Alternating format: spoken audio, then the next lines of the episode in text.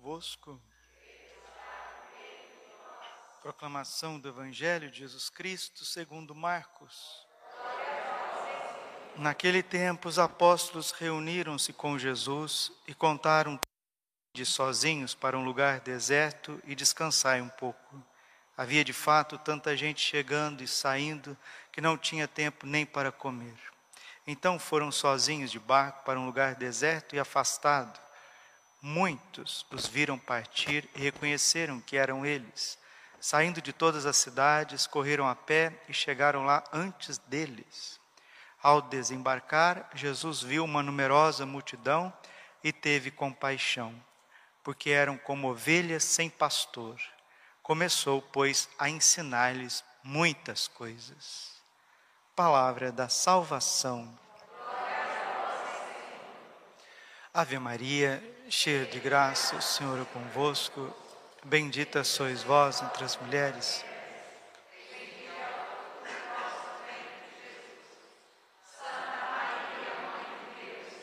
Rogai por nós, pecadores.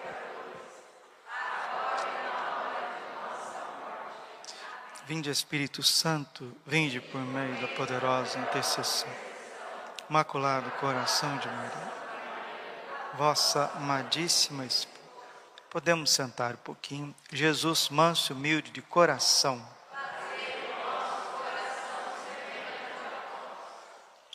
O que é um, um ser humano? O que é um homem?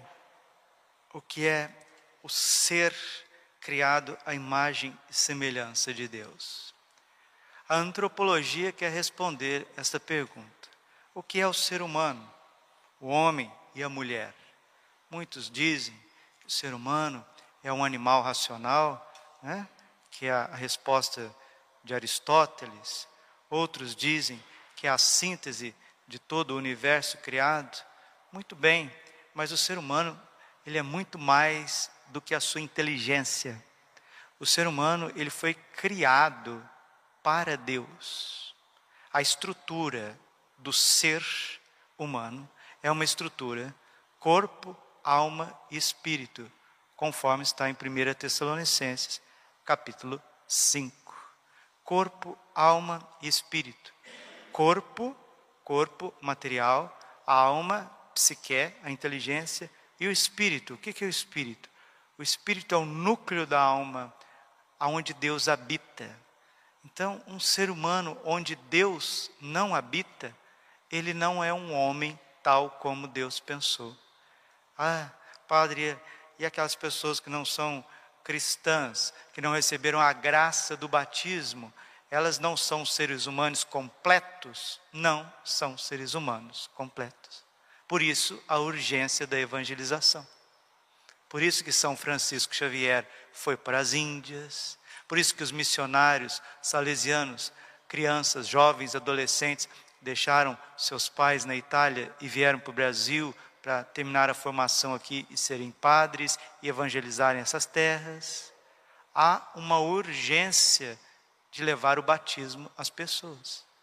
Porque aqueles que não são evangelizados, aqueles que não receberam a boa nova e não foram batizados, eles têm um vácuo no seu ser.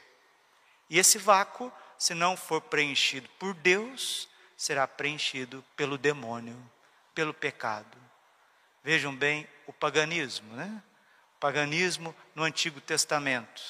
O que preenchia o povo no Antigo Testamento era a palavra de Deus, a lei de Deus, os profetas, a liturgia, o culto, a obediência a Deus preenchia o coração do povo de Deus. E os pagãos que não tinham a lei, não tinham os profetas, não tinham o culto, o que eles faziam? adoravam os demônios, os Baals, os Astartes, os Mardoqueus, adoravam as feras. E é um povo bárbaro, um povo que não conhece, jamais conheceu o respeito ao próximo, não sabia cultivar a terra, isso estou dizendo no Antigo Testamento. Depois que os apóstolos saíram para evangelizar a Europa, eles se depararam com os bárbaros, os godos, os astro, astrogodos, visigodos, os vikings, os povos bárbaros que não tinham o batismo. E o que, que eles faziam? Carnificina por onde passava. Depois veio a evangelização das Américas. Os cristãos missionários chegaram na América Central, na região dos astecas, dos maias, dos incas. Os astecas tinham certo rito que determinado momento do ano, chegavam a sacrificar mais de duas mil pessoas ao Deus Sol. Um barbarismo terrível, né? Aquele filme do Mel Gibson, filme muito bem feito, né? Apocalipto, ele quer retratar um pouco da crueza do barbarismo, não é? E esse filme ele tem raízes históricas e antropológicas. É assim, o ser humano ele foi criado aberto a Deus. E se ele não dá esse assentimento a Deus, mediante a fé e os sacramentos, ele vai se transformando em verdadeiro, num verdadeiro monstro. São João Maria Vianney dizia: tire o padre de uma paróquia e os homens adorarão as bestas. E é pura realidade. E a gente não precisa ser muito histórico teológico e etc., para ver que dentro de nós, se a gente não der a Deus o que é de Deus, nós vamos fazendo coisas muito aquém da nossa dignidade humana e muito mais cristã. Nossa Senhora, uma vez, ela disse em Medigore: Filhinhos, é preciso pagar a Deus o dízimo do tempo. É preciso dar a Deus o que é de Deus. Um dia tem 24 horas, 10% dá duas horas e meia. Se você é batizado e não reza por duas horas e meia, você é um grande fracassado. Desculpe, aqui eu não estou humilhando ninguém, eu não estou espesiando ninguém, eu não estou criticando ninguém. Mas se você é cristão, católico, batizado e não reza duas horas e meia por dia, você é fracassado. Nada que você fizer vai dar certo. Nada, absolutamente nada. Um padre que não reza, ele é infeliz no seu ministério e não dá fruto. Um marido que não reza, ele é infeliz nos seus negócios, na sua família e não dá fruto. Uma mãe que não reza, ela é infeliz, ela está muito aquém daquilo que é a vocação que Deus deu. E depois as pessoas que não rezam, as pessoas que não são preenchidas pela graça de Deus, vão cobrar dos outros a felicidade. É aonde que vem as brigas, é aonde que vem as desavenças, é aonde que vem os problemas. Meu Deus do céu. E o padre aqui, quando eu estou falando de oração, vamos um pouquinho de catequese e teologia cética e mística. Há três formas de orar: vocalmente, oração vocal, a oração afetiva ou meditação e a oração de simplicidade, de quietude. A oração vocal, ela tem muito valor. Você recita o rosário, você reza as ladainhas, você reza as orações já prescritas, é uma maravilha, tem uma força tremenda, tremenda, oração vocal, né? A própria Santa Missa é uma oração vocal, a maior de todas as orações. Nós falamos com Deus, nós ouvimos a Deus, nós respondemos a Deus. Mas na missa tem um momento da meditação, que é quando nós ouvimos o Santo Evangelho e o padre faz a homilia. Essa homilia é para tentar, Deus tentar, com a sua graça, mas Padre, Deus, ele tem alguma tentativa em relação a nós? Tem sim, porque nós somos livres, talvez nós não queremos abrir a porta. Então Deus, com o seu amor misericordioso, com a sua doçura, com a sua sabedoria, ele vai tentando entrar no jardim da nossa alma para embelezar a nossa vida. Mas se a gente não permite, nós vamos cultivando aquilo que é o pior dentro de nós. Então, dentro da missa, existe também a meditação, que é quando nós ouvimos a voz de Deus. Quantas pessoas que vão à missa e recebem no momento da homilia uma luz para a sua vida. A vida da pessoa muda. As pessoas até comentam depois: aquela homilia mudou a minha vida. Nossa, aquela palavra que o Padre deu mudou a minha vida. Mas não é o Padre que deu a palavra, é o Espírito Santo, é Deus mesmo. É a tua inteligência que foi iluminada e a tua vontade foi aquecida e você diz assim: verdade, só pode ser assim. Se eu não fizer assim, eu estou indo contra aquilo que é a minha felicidade, que é o meu caminho de realização. Eu estou indo contra aquilo que Deus quer de mim. Então, já dizia Platão: verdade conhecida, verdade obedecida. Então, se nós estamos conhecendo essa verdade hoje, se nós não rezarmos duas horas e meia por dia, nós não vamos decolar. Você não vai sair do lugar. Padre, então eu tenho que rezar duas horas e meia por dia. Eu pego no serviço sete horas da manhã. Como que eu vou rezar duas horas e meia e depois vou trabalhar? Ó, se você trabalha de manhã, a maioria das pessoas trabalham de manhãzinha, acorda um pouquinho mais cedo, faça sua oração, depois vá à missa, completa aquela oração com a Santa Missa, faz uma boa comunhão e vai trabalhar. No final do dia, depois que chegar, descansar um pouquinho, vai rezar o rosário, vai meditar a palavra, vai preencher o coração. Duas horas e meia de oração. A oração, no começo, ela é uma oração vocal, uma oração recitativa. Depois se torna uma vocação, uma oração, é, vocação, né? Todo católico tem a vocação à santidade e ninguém vai ser santo sem oração. Depois a oração se torna meditativa, afetiva. E você vai encontrando o que a tua alma está procurando. Santo Agostinho, no início das confissões, ele diz isso: Fizeste-nos para ti, Senhor, e o nosso coração permanece inquieto enquanto não repousa em ti. O povo aqui no Evangelho estava com uma sede de Deus, com uma fome de Deus, que iam atrás de Jesus aonde ele estava. E Jesus olhou para o povo, olhou para aquela numerosa multidão e teve muita compaixão, teve misericórdia, porque eram como ovelhas sem pastor. Começou, pois, a ensinar-lhes muitas coisas. Uma das coisas mais importantes que Jesus fez na sua vida foi ensinar os apóstolos a rezar. Santa Teresa d'Ávila escreveu O Caminho de Perfeição para ensinar as suas monjas a rezar. Santo Afonso Ligório escreveu a oração para que nós pudéssemos aprender a rezar. Precisamos aprender a rezar. Precisamos aprender a retirar do tesouro da graça todos os dons, toda a bondade que Deus quer comunicar à nossa alma, porque Santa Teresa d'Ávila dizia assim: conforme se vive, conforme se reza. Se você reza bem, você vive bem. Se você reza mal, você vive mal. Se você não reza, você não vive, você vegeta. E é questão de tempo. O tempo mostra muitas coisas. Santo Tomás de Aquino dizia assim: a verdade é filha do tempo.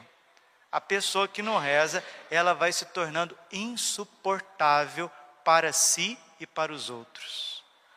É aonde que vem os problemas até psicológicos e depois psiquiátricos e tantos outros problemas. Está escrito em Lucas capítulo 18, versículo 1: é preciso rezar sempre sem deixar de fazê-lo. 1 Tessalonicenses capítulo 5, versículo 18: é necessário rezar sem cessar.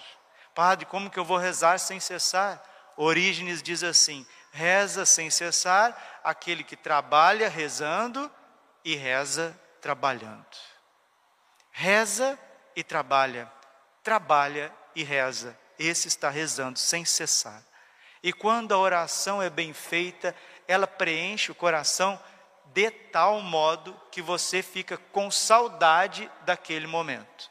Exemplo: hoje acordei um pouquinho mais cedo e já comecei a rezar lá diante do meu crucifixo, da minha imagem de Nossa Senhora Rosa Mística no meu quarto. Fui rezando, fui fazendo meu colóquio com Deus, fui rezando a liturgia das horas, meditando, fazendo as minhas orações de intercessão, orações vocais. Rezei também um pouquinho com o coração, apresentei. Gente, é tão bom rezar. São João Maria Vianney diz que o homem foi criado para rezar e amar. Só que a gente fica postergando. As pessoas dizem: primeiro vou resolver isso, depois eu rezo. Primeiro eu vou ter um filho, depois eu rezo. Primeiro eu vou fazer uma faculdade, depois eu rezo. Primeiro eu vou fazer uma viagem, depois eu rezo. Primeiro eu vou reformar a igreja, depois eu rezo. Primeiro eu vou resolver esse negócio, depois eu rezo. Primeiro eu vou lá no supermercado, depois eu rezo. Primeiro eu vou fazer isso, depois eu rezo. Nós invertemos o evangelho. Mateus 6:33 Buscar em primeiro lugar o reino de Deus, a sua justiça e tudo mais vos será dado em acréscimo. Rezemos, meus irmãos, paguemos a Deus o dízimo do nosso tempo, sejamos generosos com Deus, generosos, porque se você não for um homem de oração, uma mulher de oração, não tem casamento que aguenta. Se você não for um homem de oração, uma mulher de oração, não tem mosteiro que você vai, vai ficar, não tem seminário que você vai ficar, não tem paróquia que agrada o teu coração. Porque o homem sem oração é um homem incompleto, insatisfeito, cheio de problemas, cheio de vícios, cheio de iras, de paixões, e ele não é um ser humano realizado. Nós vivemos num tempo onde o materialismo e o imediatismo falam mais alto. Muitas pessoas que se consagraram a Nossa Senhora fizeram a consagração total e depois até São José. Alguns se consagraram ao anjo da guarda, estão mais próximos de comunidades religiosas, estão percebendo que nós estamos vivendo num tempo de grande crise e o colapso dessa sociedade odierna, ele não demorará, não demorará. E tem muita gente procurando refúgio, tem muita gente se refugiando, tem muita gente deixando a cidade, indo para, para a zona rural, tem pessoas preocupadas com o que vai acontecer amanhã. Desculpe, meus irmãos, isso é pertinente até pensar e etc, etc. E citam o Evangelho, Mateus 24, 7. Quando isso começar a acontecer, fujam para as montanhas e etc, e etc, etc. Mas Nossa Senhora não nos guia por esse caminho. Não nos guia. O caminho de Nossa Senhora é um caminho doce, curto, seguro e cheio do Espírito Santo. Dia 15 de março de 1975, a Virgem disse assim: está no livro azul, né? Interlocução do Coração Imaculado de Maria, o Padre Gobi, do, do movimento sacerdotal mariano. Está escrito assim: sem pensar no amanhã. Terminemos essa, homilia com as palavras de Nossa Senhora. Vive cada momento em mim, sem pensar no amanhã, sem jamais te preocupares com o que terás de fazer. Guiar-te-ei pela mão a cada momento. Tendes ainda um pouco de tempo para caminhar na luz. Em breve, tudo se precipitará na escuridão. Então, eu mesma serei a única luz e vos levarei a cumprir aquilo que o meu coração imaculado deseja. Para fazer isto, meus filhos prediletos, tenho de vos pedir aquilo que mais custa a vossa natureza humana. Peço-vos que vivais sem pensar no amanhã, sem vos preocupardes com o futuro. Não me pergunteis o que faremos, como nos haveremos de comportar, está iminente a grande purificação qual será a sorte que nos está reservada? Vivei só um perfeito amor e com perfeito abandono o presente, aquilo que eu disponho, instante a instante, para vós, minhas pequenas crianças. Por isso, habituai-vos a não olhar para as coisas, está vendo? Mas só para mim. Não olheis para aquilo que vos espera, mas para as vicissitudes tão atribuladas deste vosso tempo. Não olheis para aquilo que muitos hoje fazem contra o meu filho e contra mim e se preparam para fazer contra vós.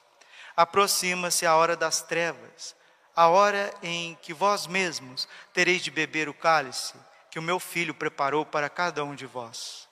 Mas não olheis sequer para esta hora, para que não se apoderem de vós o medo e a perturbação olhai só para o meu coração imaculado.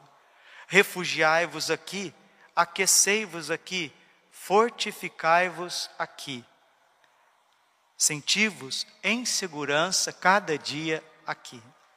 Abandonai-vos neste coração completamente, sem reservas. Só então respondereis ao grande desígnio de salvação que este meu coração tem sobre cada um de vós, meus pequenos filhos.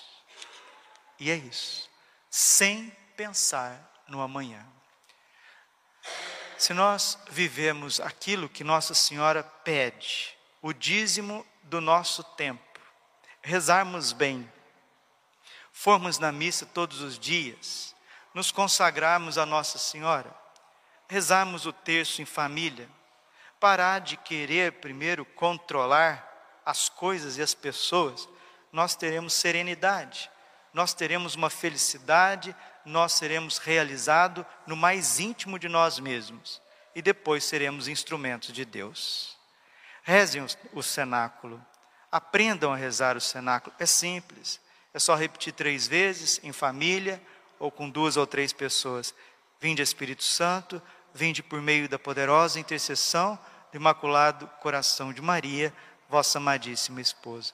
Depois reza o Santo Terço, lê a mensagem Nossa Senhora do livro azul e, por fim, faça a consagração ao coração imaculado de Maria. Nós vamos fazer aqui agora a consagração, aqueles que puderem se ajoelhar, ajoelhem. E nessa consagração está o programa de vida, a regra de vida de quem quer ser santo.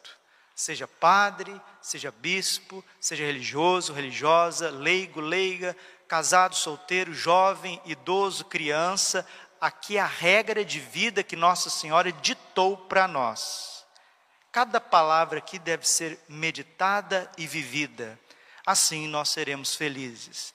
Sairemos do barbarismo, do neopaganismo, cheio de luxúria, de ira, de soberba, cheio de autossuficiência que nos rodeia. Seremos luzeiros no meio deste mundo. Alguns seremos Alguns serão mártires e outros, quando Nossa Senhora assim quiser, levará para os refúgios eucarísticos. Virgem de Fátima, Mãe de misericórdia, Rainha do céu e da terra, refúgio dos pecadores, nós, aderindo ao movimento mariano, consagramos-nos de modo especialíssimo ao vosso coração imaculado. Com este ato de consagração, pretendemos viver convosco e por meio de vós todos os compromissos assumidos na nossa consagração batismal e sacerdotal. Comprometemos-nos igualmente a realizar em nós a conversão interior tão pedida no Evangelho, a qual nos liberte de todo apego a nós mesmos e dos compromissos fáceis com o mundo, para estarmos como vós sempre unicamente dispostos a fazer a vontade do Pai. Quanto pretendemos confiar-vos a vós, Mãe docíssima e misericordiosa, a nossa vida e vocação cristã, para que tudo disponhais para os vossos desígnios de salvação nesta hora decisiva que pesa sobre o mundo. Comprometemo-nos a vivê-la segundo os vossos desejos em particular, um renovado espírito de oração e de penitência, na participação fervorosa na celebração da Eucaristia, no apostolado, na reza diária do Santo Terço e no modo austero de vida, conforme o Evangelho, a que todos dê bom exemplo de observância da lei de Deus e do exercício das virtudes cristãs, especialmente da pureza. Prometemos ainda manter-nos unidos ao Santo Padre, à hierarquia e aos nossos sacerdotes, de modo a opormos uma barreira à onda de contestação do magistério que ameaça a igreja até os fundamentos. Debaixo do vosso amparo, queremos tornar-nos apóstolos desta hoje tão necessária união de oração e de amor ao Santo Padre, para quem suplicamos a vossa especial proteção Prometemos, por último, levar quanto nos for possível as pessoas com as quais entrarmos em contato a renovar a sua devoção para convosco. conscientes de que o ateísmo fez naufragar na fé grande número de fiéis e de que a dessacralização entrou no templo santo de Deus e de que o mal e o pecado inundam cada vez mais o mundo. Ousamos levantar confiantes os nossos olhares para vós, Mãe de Jesus e Mãe nossa, misericordiosa e poderosa, e ainda hoje, e esperar de vós a salvação para todos os vossos filhos. Ó clemente, ó piedosa, ó doce sempre Virgem Maria, rogai por nós, Santa Mãe de Deus, para que sejamos dignos. E o Santo Cenáculo, ele é, ele é acompanhado de quatro promessas. Nossa Senhora, primeira, abençoará o casal e fortificará o seu amor mútuo defendendo contra as chagas do divórcio, da separação e da infidelidade. Nossa Senhora quer fortalecer as famílias. Primeira promessa.